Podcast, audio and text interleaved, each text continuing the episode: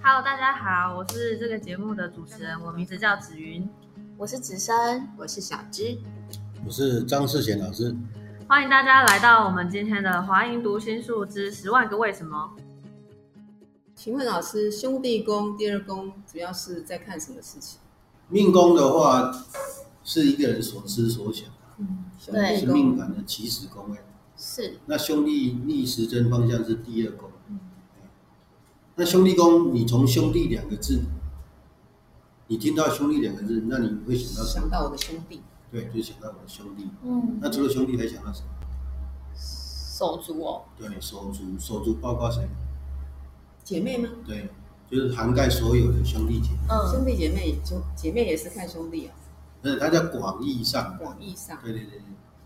如果狭义上来讲的话，就是我的第一个兄弟，就我的论单论的时候，哦就是我的哥哥或我的弟弟第一个。哦，哎，看你的家里面第一个兄弟是哥哥还是弟弟，不一定，这叫第一个兄弟。嗯，嗯哎，哦，代表兄弟情缘嗯缘分。嗯但兄弟的情缘，它的根在哪里？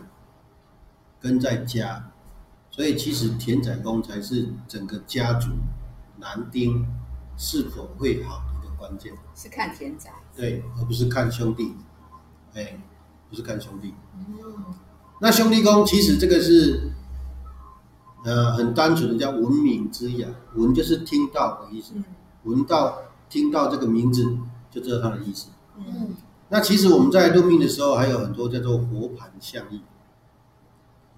所以，比方说兄弟宫呢，它也是我们事业宫的吉业宫，嗯以事业为第一宫嗯出发，然后第六位就是兄弟宫，嗯啊，逆时针方向。那所以兄弟宫也叫做事业规模位嗯啊。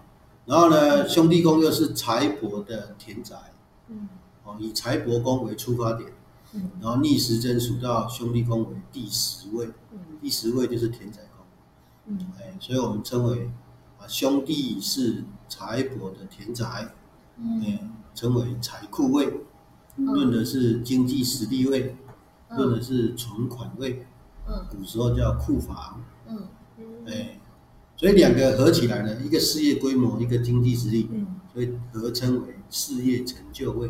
哦，哎，所以兄弟宫在梁氏飞星来讲是非常非常重要的。哎，一个人事业成就的高低就要看兄弟宫，哇哦，不是看财帛宫不，是看财帛宫。是兄弟宫，对对对，这么厉害？财帛宫是现金，哎，兄弟宫是存款。哦，库房啊，库房，你说对对对对，库房嘛？对呀、对呀、对对。那来看第三宫，哦，第三宫，第三宫是夫妻宫嘛？嗯嗯，那夫妻宫，你想到夫妻两个字，你想到什么？就是伴，就是那个另一半啊，哎，对，就是另一半，对不对？那请问一下，正常的另一半是不是叫异性？对，所以它广义上来讲叫做一生的异性缘，哦，你是说活盘相应，不是广义。广义？广义是说，如果把它放大，把这个功能放大，夫妻就是指什么？异异性。嗯，把它缩到最小呢，就是我的原配哦，对？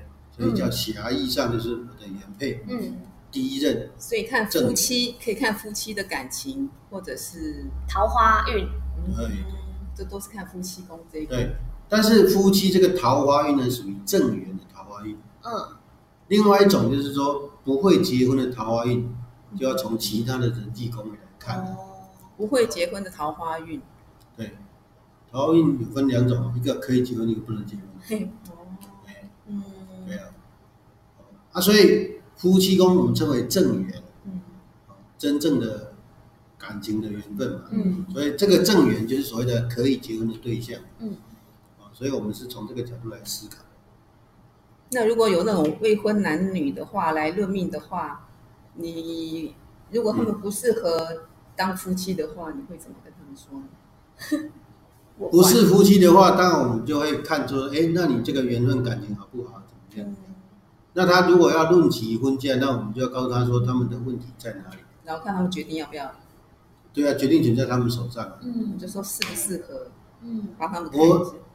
我们其实哦没有什么适不适合，只是告诉他好在哪里，不好在哪里。哦，然后让他自己做决定。对，哎，因为适不适合结婚，哦，这个部分很多不是我们能够决定，嗯对对呀、嗯由他们自己决定。对，啊那通常不适合结婚的命格，嗯哦，那他会有一些啊、命格上所谓忌破太重的问题。嗯那这个时候我就会告诉他说，哎，如果如果你们一定要结婚，嗯，那可能家里面对到了很多的问题，什么问题什么问题，我就会告诉他先。说就对了。对，嗯，那如果不结婚，嗯反而彼此间感情就会比较好。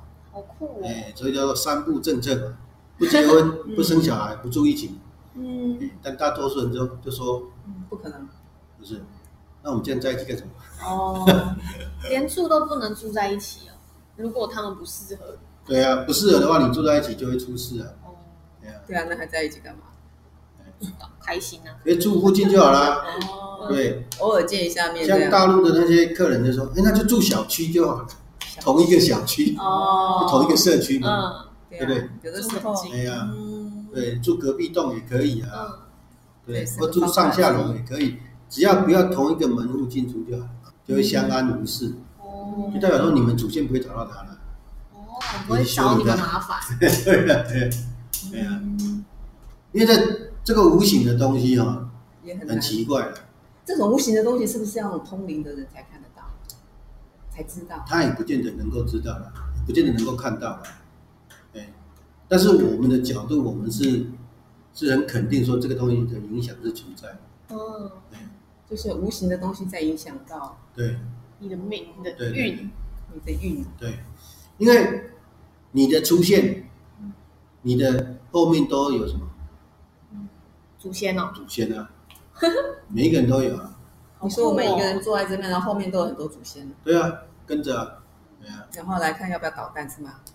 如果跟你是 好的缘分，他就来助你；嗯。不好的缘分，他就来捣蛋了，就这样。嗯。所以为什么，呃，祖先，嗯。我们这个人，啊、这个在世间上运作，跟祖先一直扯，没有办法断绝关系，就是因为，因为你的这个所谓的脉，嗯脉就是说你的这个，哎，源啊，嗯源是从哪里来的？嗯源就是源头的源，嗯对，系出同源嘛，嗯嗯对？所以你看到，每一个人叫系出同源，所以你们都有几分相似的地方。嗯所以，比方说你们家族的男丁系出同源，所以都有一些共同的文化、共同的特质，哦。对不，对？哎，所以以前常常听我妈妈在跟他们那个妯娌之间在聊天呢、啊，哎，她讲我爸爸他们那一辈，嗯。哎呀，你那细场啊，吼，弄啊弄啊，嗯，习性都差不多。对啊，这是这种西洋个性啊，那嗯。哎，对，就那个坏脾气就很像嗯。啊，所以这叫系出同源。那我们回过头来，我们再讲夫妻宫的事。嗯那夫妻宫其实就是所谓的三世姻缘嘛，嗯哦，你是果报当中，你跟他结的善缘，所以这一世他可不可能跟你成为夫妻？所以真的是相欠债吗？对啊，夫妻那你也可以说是来互相报恩的啊。为什么一定要是相欠债？因为大家都这样对啊，大家都这样说。那是因为人生多苦难嘛，所以啊，通常就是功课没有做完。嗯那、为什么？嗯其实“情”这个字哦，就是阻碍修行一个最大的麻烦。那是修行的都不要讲情了，是无情的人哦，不是无情修？行。他的情呢，叫做无眼大慈，同体大悲，就是众生情，嗯，不是一般的小我感情。怎么说？因为佛来普度众生的、啊，所以他是对大众有情，嗯平等平等。哎，他舍去掉自身的什么私人的欲、爱这个东西。哦，所以古时候，不要讲古时候，现在一样。你看我们中国字的爱怎么写？受受，心，对，心，对不对？那颗心上面是不是插一把刀？嗯 那个是必，不是心。嗯哎，必，对，必然的必嘛，嗯对，然后是穿过去的、哦。嗯，所以其实爱其实是一箭穿心，一箭穿心。哇哦，哎，所以中国字其实已经表现的这样淋漓尽致对啊，中国字真的，对，嗯太厉害了。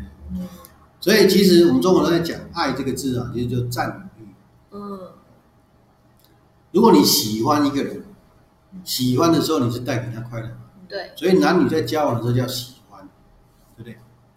哎，当他转成爱的时候，就开始变，他就会强烈的占有，嗯，对不对？他不希望你去接触另外一个男人，他不希望你怎样怎样怎样怎样，就会开始不开心了。就开始不开心。对，可是他如果只是在喜喜欢的阶段，嗯他就会讲你高兴什么就什么，嗯他不会对你产生约束，嗯对不对？所以这个记的力量就是一种爱的力量，哎，所以记呢就是一种执着、执着执念哦对，啊，然后他要占有你。嗯路呢就是一个开心的、快乐的、喜欢的，对，所以路呢是喜爱的，是给你自由的、开放的，开放的。夫妻工作路很好，夫妻工作路就是你老公是这样的个性，就是一个在这个叫做什么？呃，思想非常灵活的一个人，然后呢，观念非常容易沟通的一个人，然后呢，这个好商量。那夫妻坐骑就是相反，夫妻坐骑就是欠债的，夫妻坐路就是我有我可以享受夫妻之福，哦，然后夫妻如果坐骑的话就是怎样？之苦，哎，享受夫妻所带来的苦嘛，嗯。哎，然后冲你的事业，所以你的事业就不顺。对，那坐路就会造你的事业。哦，那古时候命盘是为男人服务的，对不对？嗯？所以夫妻宫就是我太太，嗯。所以夫妻宫如果坐路嗯，就造我的事业，所以我娶到一个好太太，就就旺我事业，嗯。事业就顺遂。对，如果找娶到一个做妓的太太，嗯那事业就大条了。那是不是婚前要赶快来 来算一算，看娶当然要这个老算清楚婆。要 对是坐骑还做路嗯？坐路就去赶快娶，做妓就不要娶。还是要娶的赶快离掉，没有没有。那我们现在来看第四宫，子女宫呢？子女宫就是代表你的小孩，嗯对，子女子女。嗯，是，那请问是哪来你的？都有，都有。嗯，所以子女宫就是泛指你所有的小小孩，就是看你小孩的品质啊。品质好不好？质，对对对对。还有你对小孩的态度，嗯其实每一宫都是你的性格，就是说你对那一宫的性格，哦，你对那一个性格表对你对小孩的态度啊，你对小孩子的这种教育模式啊，嗯你对小孩子的那种关爱程度啊，种种。嗯然后跟他是结善缘的还是恶缘的啊？嗯，就是看子女宫，对对对，那子女的话是不是小孩子？嗯，是，所以把它广义推广，就叫小辈，嗯。对不对？嗯，好，那小孩子是不是比你还弱小？嗯，所以叫弱势族群。弱势族群也可以看这个。对，哎，然后就是所谓的什么宠物，嗯。宠物，哎，嗯然后你的下属、你的员工，哦。都哦，可以看。就是比你小一辈的都可以看，不只是小一辈，小一层、小一层的。第一层的，哦，哎，对属下之类的。对对对对对，还是下线的哦。直销里面的。那第五宫财财帛帛宫，财财帛就是讲现金，嗯。有现金源。嗯。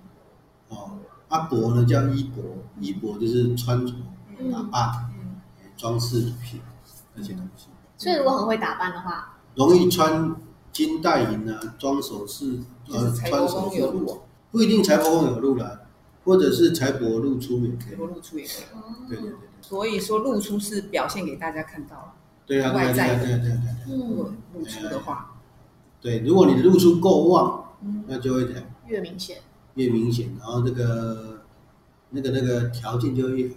哦，就你的，你有的，如果你你只是一个呃小的嗯结构露出，嗯你可能戴着叫假的金金饰，嗯对？嗯，那如果你的露出程度够强，那你就是带真的。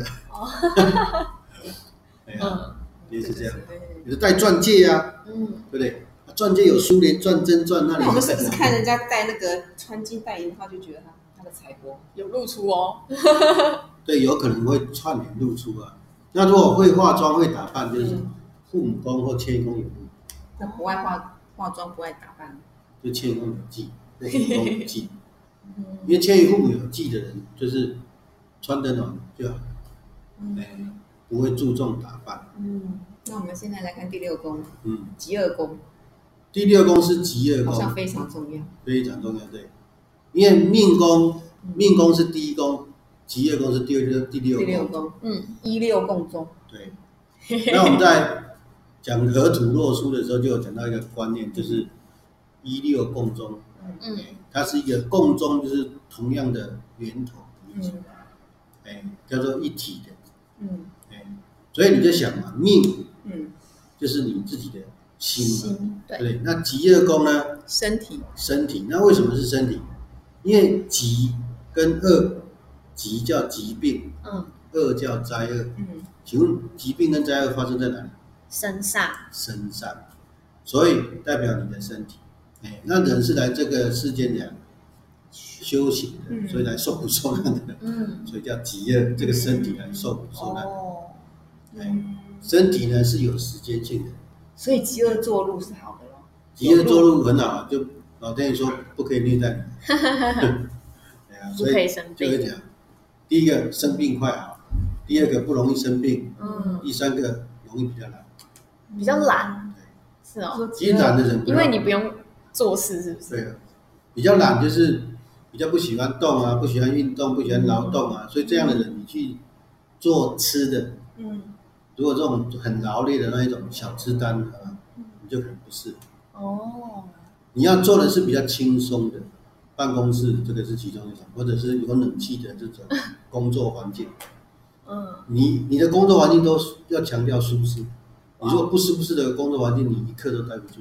极业宫本身来讲，就是所谓的工作场，它叫事业的田场。极业宫既然是你的身体，所以跟你的身体的体型啊、高矮胖瘦啊都有关系。所以要看一个人的外貌，就是高矮胖瘦，就是看极恶宫，哎，不包括外貌，不包括外貌。不包括外貌，那外貌是要看看迁移跟父母。迁移跟父母表象宫，对对对就是外在给人家看到的印象，。是是是是。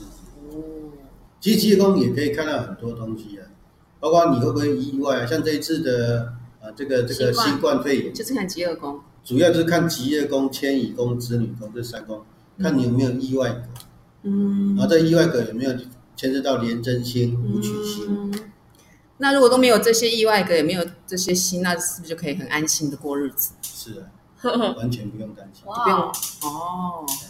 就说做还是要做嘛，嗯，对你总不能说啊我不会得我就不要理他，哦，这样也不好嘛。对，有碍社会观瞻，对不对？对啊，对反正戴口规定戴口罩还是戴口罩就对。只是说你就可以很放心的讲，哎嗯，不要去乱搞，你就不会得到这个东西。嗯，下一宫，下一宫第七宫就是迁移宫嘛。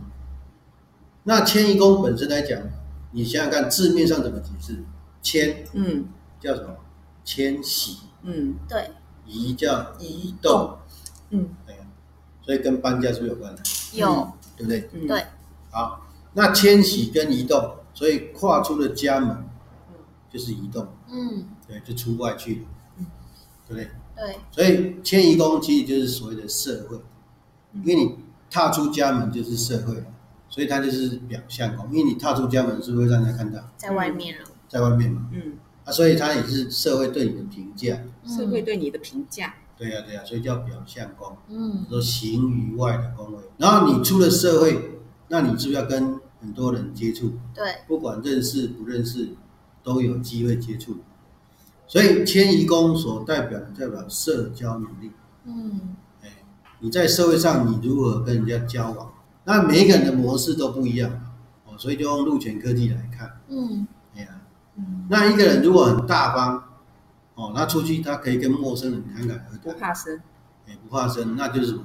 有迁移路，做路，迁移坐路，对他容易得意贵人。嗯，所以你看那些很厉害的业务高手，嗯。哎他都是这种类似的特质。比如说，第一个迁移宫做路，嗯。第二个迁移宫化路，串联人机会，嗯，串联得很漂亮，所以他不会害怕跟陌生人啊这个交流。嗯，嗯所以他们的本质一定是迁移或父母嗯。没有做记，嗯。对，所以他们才会这样。如果迁移父母做记的人，就会比较内向一点，哎，不会交际，就比较不会交际，尤其是命宫化记录父母或迁移，嗯。这叫耿直善良，哦，嗯。然后内心的情绪会藏不住，内心容易一片空白，人生容易浑浑噩噩。一天过一天这样的。那迁移宫有路，父母宫有路的人就会讲，就容易在社会上灵活的处事，嗯哎，处事应对很懂所以得这种人应，该比较好了。当然会比较好，人生就比较容易吃香，对不对？嗯，可是他不见得是真的好，不然为什么那个只要是宗教家都一定会讲到一个概念，就人生有时候要糊涂一点比较好，太聪明就会讲，反而是有爱修行。其实人哦，你要去想，你出生的时候带什么来？什么都没有，什么都没有，他、死了之后呢，什么都没有。什么都都带不走，所以死后只有业随身，哇哦，不是吗？嗯。然后你生下来就是业带过来，对，嗯。所以你世世间你所看到的万事万物，你没有一项东西可以带得走，所以不代表说你在社会上不用努力，不是这个意思，而是说你要知道重点在哪里，重点在你那一颗心啊。你的人是不管你现在赚多少钱，嗯，最重要就是要把你那颗心想收收收收收到一个水平线上，嗯这叫终极目标。嗯就说我不以物喜，不以物悲。我今天一个很漂亮的这个，哎，这个什么，比方杯子啊，嗯对不对？哦，这个哇，这个是什么玉做的，然后我就很喜欢，你价值连城，就摔破掉了啊！如果晴天霹雳了，如果你的心会随着这个东西产生快乐，嗯，然后产生悲伤，嗯那就代表你的修行太差了。你要想说，这个杯子来，虽然它是非常难得的什么好的玉给你的，嗯可对你而言呢，它就是杯子啊，拿来喝水用。然后摔碎，碎碎了就碎了，对不对？就少一个杯子就少一个杯子。对你来讲呢，不增不减，嗯。那就厉害。但是有太多的人嗯，会因为这样子，嗯，哎，就喜怒哀对，乐，受到什么？外界任何的人事物的牵动，嗯。对不对？哎，儿子考不好，哇，你的旅行官就蛮好的哦，嗯。也不死人。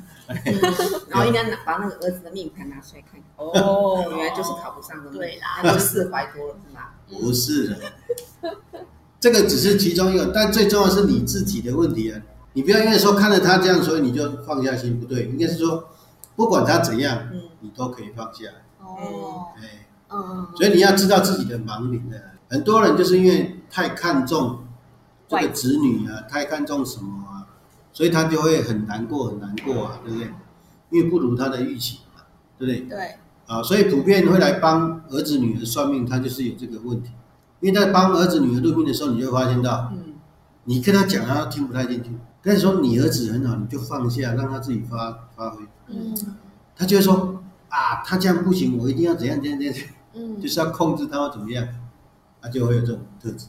然后你就要用很很好的耐性跟他沟通，然后要小以大义，嗯让他真的放下。嗯所以我常常用一招：你希望儿子出类拔萃呢，还是庸庸碌碌？出类拔萃，好，那我告诉你，你现在做的就是让他庸庸碌碌。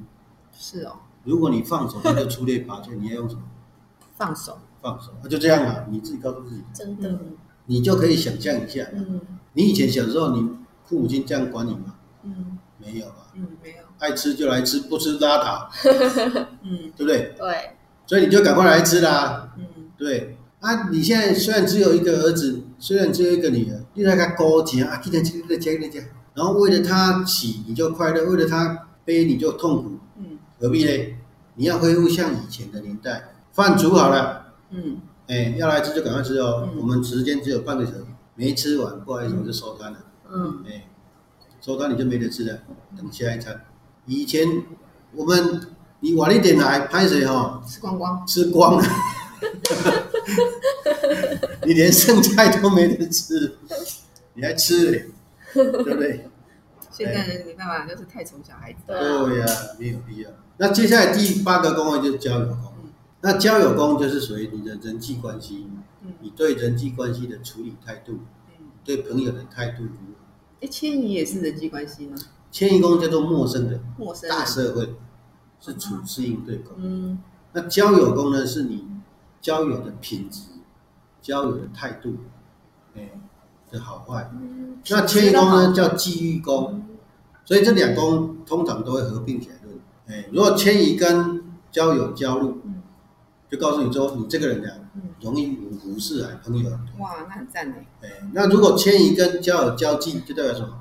个性上孤僻。嗯，哦，不喜欢主动交朋友，不喜欢多余的社交活动。嗯。哦，那、如果交友宫本身来讲有生年禄，嗯。那生年禄的话最好，代表我有交友之福，嗯，容易获得所谓的益友。啊，第九宫宫。事业宫，哦，听起来好赞哦，事业宫。对啊，做路，坐路事业宫哦，其实没有你想象中那么好。事业宫其实讲的是叫工作。工作。的品质、工作的能力、工作的态度，不是那种大不事业，代表你事业可以做很大。嗯所以，其实事业宫本身来讲，只是代表说你职业的这个动作，嗯，不代表规模的大小。哦，所以，事业宫本身来讲，跟这个外面很多论法是不一样的。怎么说？因为他只是告诉你说，比方说你赚钱赚很多，它代表你存存很多嘛，不代表。嗯，所以，即使外面用错的地方是哪里？就是说用事业嗯命宫、财帛宫来定格局，嗯其实是错的。这是告诉你赚钱的速度、赚钱的能力。可是真正咱咱第一讲来讲，探钱咪师傅，欠钱这是师傅啊。嗯嗯，就是说你赚钱再厉害都没有用，最重要是你要怎样？要存存得住嘛。对，那存得住就要靠什么？靠收藏三观，靠田宅兄弟吉业。所以事业宫本身好坏，嗯它不是绝对性的。所以你有没有发现到很多老板工作能力极差？对，人家当老板啊，嗯对，因为他有钱啊，嗯对，他就开公司啊，他就请员工，对不对？员工帮他做啊，对他有这个命，他就可以享受那个福。但你论他工作能力，他搞不好连电脑怎么开机他都不太会，嗯对不对？叫他打个字，他都打得乱七八糟的，对不对？他也不会打。所以工作的能力不代表事业成就，有事业成就的人不代表他工作能力强。所以你就会发现到很多工作能力很强的人嗯，得不到升迁的机会，所以叫怀才不遇。对呀，对不对？因为他工作能力很强，可是他事业成就运很差。他事业运很成就运很差的人，他就讲没有办法崭露头角。嗯所以这个时候我们就要综合起来判断说，哎，这个你有没有机会啊，成为这个所谓主管或者自己创业？嗯然后主管可可以到什么程度啦？然后这个事业成就可以到什么程度？所以只要是轮到成就嗯这两个字，就要看什么？啊，兄弟宫其实也是妈妈的宫位，所以跟妈妈连结最越好的人，这样成就比较高。跟妈妈关系越好，事业越好，为什么？妈妈占兄弟宫啊，然后妈妈属于你一口不受家道约束约束。所以如果要看跟妈妈感情好不好，也是看兄弟宫。对对这个以后再论啊。下一个田宅那田宅就是田地跟家宅嘛，田地是干嘛用的？古时候田地要干嘛？耕种耕种，耕种，嗯，耕种之后中收成呢，收成之后干嘛？吃卖对，第一件事叫拿来吃嘛，拿来吃，对不对？所以叫做什么？物质生活，哦，对不对？靠它吃饭啊，靠田地吃饭啊。嗯，啊啊，多的就可以讲，拿去卖，卖对，啊卖你是不是就有钱了？对，所以你看田地的好处是什么？如果你家是良田，沃野千里，那一定是富甲一方。如果你家的良田是贫瘠的要死，对不对？嗯到处都是石头，那你能种什么？嗯对不对？所以田地有分好田跟坏田的，嗯对，所以古时候这个就很明显了。所以如果你的田地是好的，就容易有好的收成，你的物质生活条件就好，容易这样富足。嗯，所以田田宅宫也是蛮重要的，对，非常重要，那是关键。关因为，人生最后的果实位就是田宅，宅呢叫家宅，嗯家宅要干嘛？住住的。嗯那住进去的时候，是不是叫做居家环境？居家环境，如果你住得很舒服，嗯是不是会避应到？可以遮风避雨，会这样舒适，那你在里面就可以讲发挥作用。那、如果住的不舒服，就会让你讲受到限制啊，或者生病啊，或者种种的问题。所以居家环境就很重要啊。田宅呢，嗯，住的是谁？人啊，人嘛。那住在一起的叫什么？家人，家人。啊，古时候住的不是只有我们这这一家子嘛，对还有很大我们的叔叔伯伯，所以都家住的族家族，所以扩而大之叫家族。嗯哦，那现在就是小家庭，嗯，嗯对，所以他就可以看到你们家族的兴衰。哦，田宅宫，那家族我们就称为中脉，嗯。中脉就是你姓什么，哦，我姓张，嗯。所以叫做张氏宗亲，以哦，男丁为主的中脉。嗯。哎，所以简单讲，田宅就是这样。嗯。那你的田宅宫就是代表说你们的祖上能不能祖上基因的，嗯。然后让你的家能够更好。命宫是你自己，父母宫是你爸爸，嗯。福德宫是你阿公。嗯，田宅公就代表你阿昼。哎，嗯阿阿昼以上统称为祖先，所以田宅宫就代表你们的祖先。下一个宫叫福德宫，福德宫两个字把它拆开来，一个叫福，一个叫德。嗯对，什么叫福？什么叫德？福气对，福气。请问福气是怎么来的？上辈子修来的，上辈子修来的，所以说叫先天之福。嗯德叫德性，嗯嗯那德性是不是后天培养的？所以叫后天之德。我们与生俱来的这种福气，我们降世为人，就是因为我有这个福嘛，所以我今生今世才得以为人。那德呢，就是我在这个人世间，我要去讲修行，修行、培养，让我成为德高望重之人。我们每一个人其实都有两个功课要做。第一个就是，不管这个福来的好不好，我都要欣然接受。所以福德宫其实它有一个相，就是所谓的什么乐观的相。你是乐观还是紧张、焦虑？啊第二个呢，就是说后天的德性你要去培养，嗯为下一世、为来世做准备。因为我们很难把这一世就修得功德圆满。嗯嗯所以我要不断的修哦。所以我们在练功的时候，其实有一个概念，就是说，人因为有循环保护，嗯所以人才会完美。嗯哦，因为你一世不可能就这样，所以是越来越越来越好。嗯。最后宫叫父母宫，父母宫呢，顾名思义，父母就是双亲，对，广义上代表双亲，嗯。如果狭义上代表我爸爸，对，那妈妈占兄弟宫，叫做爸爸的夫妻宫，嗯。就中间空一格，所以爸爸妈妈永远在我左右。嗯。这样的意思。啊嗯。好，那父母宫也代表什么？除了爸爸妈妈之外，是嗯。代表长辈。长辈缘吗？对对，长辈缘、父母缘。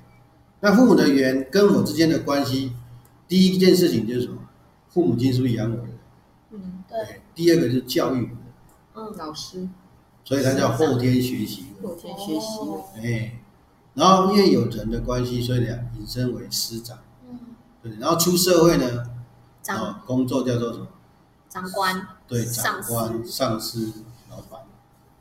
哎，所以要看跟老板相处的好不好，是要看父母宫，对，以父母宫为主以。父母宫为主。对对对对对。如果要论我跟爸爸的关系好不好，嗯其实还是要先看田宅。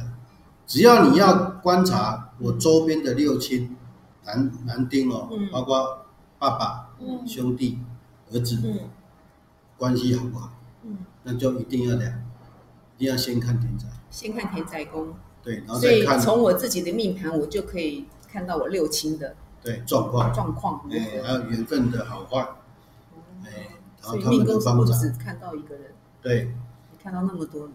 因为你想嘛嗯，命盘就是你的剧本，嗯那你的剧本会不会出现六亲呢？会嗯会。那你知不知道你六亲发展的好不好？是知道啊。嗯你的兄弟怎么样？你的父母怎么样？你的儿子怎么样？女儿怎么样？会都清楚嘛？你的先生怎么样？嗯对啊。所以，因为这是你的剧本，你在你演人生的剧，所以出现在你周遭的这些人物，嗯，他会依照时间陆陆续续的出现。对出现进场，对，然后跟你产生这种所谓命运的交流，然后产生所谓的吉凶祸福的相。啊，所以父母宫是我们这个六星中的其中一个，嗯。哎，啊，就代表我的爸爸，哦，那父母宫因为他也是庇荫我们的人，保护我们所以引申为什么公家机关。然后父母宫因为要读书嘛，所以后天学习会嘛，所以它也代表文书宫。那读书了之后，你是不是就会有修养？所以叫涵养宫。读书之后，是不是会比较有多的工作机会？所以叫光明宫。嗯，可能是这样一个宫位可以有那么多作用。所以你就要懂得去延伸它嘛。哎，其实当然它还有更多的象意了。我们今天只是代表，呃，只是从字面上来解释这样，嗯简单介绍一下十二宫。嗯哦，那就先这样。